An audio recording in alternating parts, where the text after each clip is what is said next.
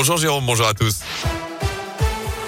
Et à la une, ce drame dans la région avec cet incendie mortel à Rouen hier soir dans la Loire. Ça s'est passé au deuxième étage d'une résidence senior et le bilan est lourd. Une personne est décédée, une autre gravement brûlée. Elle a dû être transportée à l'hôpital Édouard Herriot de Lyon. On ignore encore pour l'instant l'identité des victimes. Une enquête est ouverte. Notez que trois résidents bloqués dans leur appartement ont dû être sortis par la grande échelle des pompiers. Une douzaine d'autres ont également été mis en sécurité, notamment deux intoxiqués par les fumées pris en charge à l'hôpital de Rouen. À retenir également deux ans de prison, dont un avec sursis la peine prononcée à l'encontre compte de l'homme qui s'en est pris au maire de Grigny, près de Givors, dans le Rhône. Il lui avait notamment donné une gifle jeudi dernier sur la place du marché pour une histoire d'attribution de logement. Il devra purger une peine d'un an de prison à domicile avec bracelet électronique. Il était également mis en cause pour avoir menacé de mort et insulté les élus présents avec un couteau.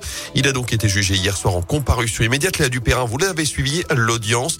La hausse des agressions envers les élus locaux partout en France est logiquement imposée dans les débats. Oui, l'avocat du maire de Grigny a repris une phrase de son client qui avait déclaré nous ne sommes pas les punching balls de la République. La procureure a renchéri, demande une réponse ferme, immédiate et le rappelle que la situation aurait pu dégénérer. Deux témoins ont en effet assuré que l'homme qui était alcoolisé avait brandi un couteau menaçant de mort les élus présents.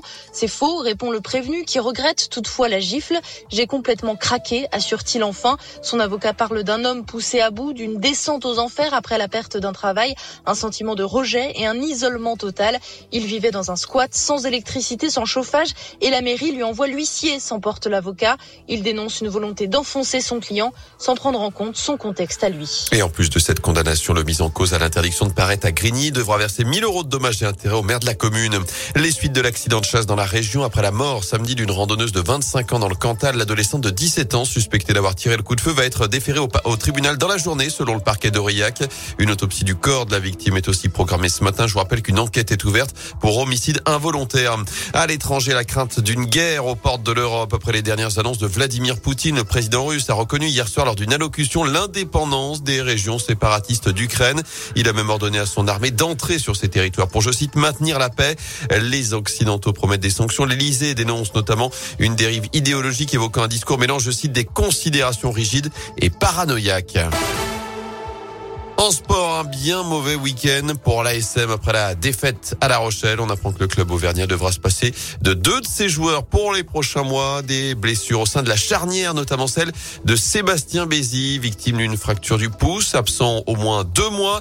Et puis le jeune Gabin Michet qui souffre lui d'une rupture d'un ligament du genou gauche. Il sera éloigné des terrains pendant les six prochains mois. L'ASM qui, je vous le rappelle, recevra Perpignan samedi à 17h15 au Michelin. Les Clermontois qui n'ont plus le droit à seulement dixième pour l'instant du top 14.